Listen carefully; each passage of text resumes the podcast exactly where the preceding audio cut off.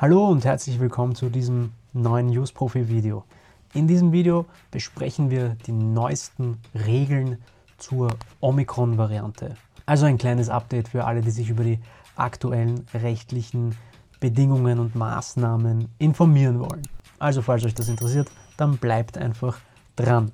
Es geht wieder mal um das Coronavirus und zwar um die aktuelle Variante namens Omikron. Omikron ist ein Buchstabe im griechischen Alphabet und ist die Folgevariante, die Mutation der Delta-Variante. Nun, wie es heißt, ist die Omikron-Variante um einiges ansteckender und deshalb gibt es nun dazu neue gesetzliche Entwicklungen. Und diese schauen wir uns jetzt im Detail an. Nun zur ersten Frage. Bleibt denn die Impfpflicht, die ab 1. Februar folgen soll, aufrecht oder nicht? Nun, laut Bundesregierung wird immer noch an dem Plan festgehalten und wir dürfen also damit rechnen, dass das Gesetz in der einen oder anderen Form, vielleicht auch abgeänderten Form, kommen wird. Die Bundesregierung hat ja noch einmal ganz klar und deutlich festgestellt, dass ab 1. Februar das Gesetz in Kraft tritt und dass das Gesetz natürlich auch seine ersten Anwendungsfälle finden wird. Dazu wird nun hinterfragt, ob nicht das Gesetz nun im Lichte der neuen Omikron-Variante, die ja damals, als das Gesetz geplant wurde, noch gar nicht auf dem Horizont war, eventuell neu evaluiert werden muss, dass das Gesetz vielleicht jetzt irgendwie verfassungswidrig sein könnte. Das kann man tatsächlich vielleicht sogar auch argumentieren. Man müsste das aber, wie gesagt, wie ich das schon in einem vorigen Video erklärt habe, in einer Verhältnismäßigkeitsprüfung abwägen. Wir erinnern uns, man prüft hier immer die Angemessenheit, die Erforderlichkeit und die Verhältnismäßigkeit im engeren Sinne. Ob diese dann auch noch gegeben ist, ob diese Impfung dann auch so gegen die Omikron-Variante schützt oder ob das dann tatsächlich ähm, eigentlich nicht mehr schützt, das müsste man hier abwiegen, mit wissenschaftlichen Methoden feststellen und dann könnte man eben in die eine oder in die andere Richtung argumentieren und sagen, hey, das Gesetz ist eigentlich verfassungswidrig, da es hier nicht äh, verhältnismäßig ist. Denn beispielsweise die Impfung schützt nicht gegen die Omikron-Variante, wenn man das dann feststellen würde. Aber was sich jetzt abzeichnet ist, doch äh, was wir alle hören, dass, eine, dass ein dritter Stich sehr wohl gegen einen schweren Verlauf oder auch gegen eine Hospitalisierung schützt. Kommen wir zur nächsten Frage.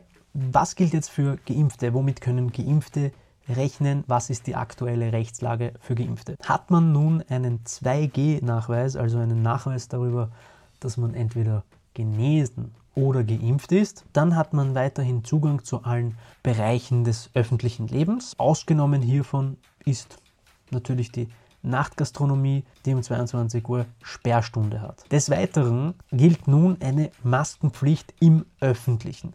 Das heißt, auf der Straße muss man eine Maske tragen, aber eben nur dann, wenn nicht gewährleistet werden kann, dass zwei Meter Abstand zu anderen Personen hergestellt werden können. Das heißt also, wenn man auf der Straße geht und die Straße relativ leer ist, beziehungsweise so dicht mit Menschen ist, dass man trotzdem zwei Meter Abstand zu anderen halten kann, dann wird man wohl seine Maske nicht tragen müssen. Anders ist es beispielsweise in Bereichen, wo sehr viel und sehr enge Frequentierung herrscht, beispielsweise auch bei Versammlungen. Da wird wohl eine Maskenpflicht notwendig sein, da hier ein 2 Meter Abstand zu anderen Personen nicht gewährleistet werden kann. So einfach ist das. Wie sieht es mit dem grünen Pass aus? Nun, frühestens vier Monate und spätestens sechs Monate nach der zweiten Impfung sollte man sich seine Boosterimpfung holen. Tut man das nicht, dann ist der grüne Pass nicht mehr gültig. Hat man sich dann aber geboostert, dann gilt der grüne Pass für neun Monate. Was versteht man unter geboostert? Geboostert heißt, wenn man sich mit Impfstoffen geimpft hat, wo man zwei Impfungen wo man bisher zwei Impfungen gebraucht hat, dann bedeutet das, dass der Booster die dritte Impfung ist. Bei einer Erstimpfung mit Johnson Johnson bedeutet das, dass man nun auch nochmal zusätzlich eine Boosterimpfung mit irgendeinem mRNA-Impfstoff benötigt, um als geboostert zu gelten. Und als geboostert gilt man auch dann, wenn man zweimal geimpft und einmal genesen ist. Dann hat man eben auch den Booster-Status. Und braucht sich nicht mehr extra impfen zu lassen, um den grünen Pass zu erhalten. Was gilt für ungeimpfte? Wie sieht es bei ungeimpften aus? Für ungeimpfte bleibt weiterhin, wer keinen 2G-Nachweis hat, der hat weiterhin im Lockdown zu sitzen. Das heißt, man darf den Wohnraum, also die Wohnung, das Haus, nur aus ganz bestimmten Gründen verlassen. Dazu zählt Arbeit, Schule, körperliche Betätigung, also Sport oder Bedürfnisse des täglichen Lebens wie Einkaufen. Am Arbeitsplatz gilt dann weiterhin die 3G-Regel. Ausgenommen vom Lockdown für ungeimpfte sind schulpflichtige Kinder und Jugendliche mit einem sogenannten Ninja-Pass. Falls ihr genauere Infos oder ein eigenes Video zum Thema Ninja Pass haben wollt, dann schreibt es gerne in die Kommentare. Im Handel soll der 2G-Nachweis nun durchgehend kontrolliert werden und nicht mehr nur stichprobenartig. Dazu sollen dann ab 3. Februar auch noch die Strafen erhöht werden. Wie schaut es mit der Quarantäne aus? Bei den Quarantänebestimmungen gibt es Lockerungen. Wenn man eine Boosterimpfung erhalten hat oder dauerhaft alle Beteiligten eine FFP2-Maske getragen hat, dann gilt man nicht mehr als Kontaktperson. Ist man aber doch eine Kontaktperson, dann kann man sich nach dem fünften Tag mit einem PCR-Test freitesten. Und das gilt nun auch für Infizierte. Diese können sich auch nach fünf Tagen freitesten. Natürlich nur mit einem PCR-Test. So, wie geht es jetzt an den Schulen und Unis weiter? Es gibt weiterhin Präsenzunterricht ohne Anwesenheitspflicht, Maskenpflicht im Unterricht. Das reimt sich sogar. Weiterhin drei Corona-Tests pro Woche, keine Veranstaltungen oder Exkursionen. Bei Hochschulen muss man auf die individuellen Regelungen achten. Jede Hochschule entscheidet hier selbst, wie sie vorgehen will. Und was ist jetzt zu tun, wenn in einer Schulklasse jemand Corona bekommt? Wie ist dann hier vorzugehen? Gibt es einen Fall in einer Klasse, so müssen alle Mitschülerinnen und Mitschüler täglich einen Antigen-Test machen, also einen Antigen-Schnelltest machen für fünf Tage.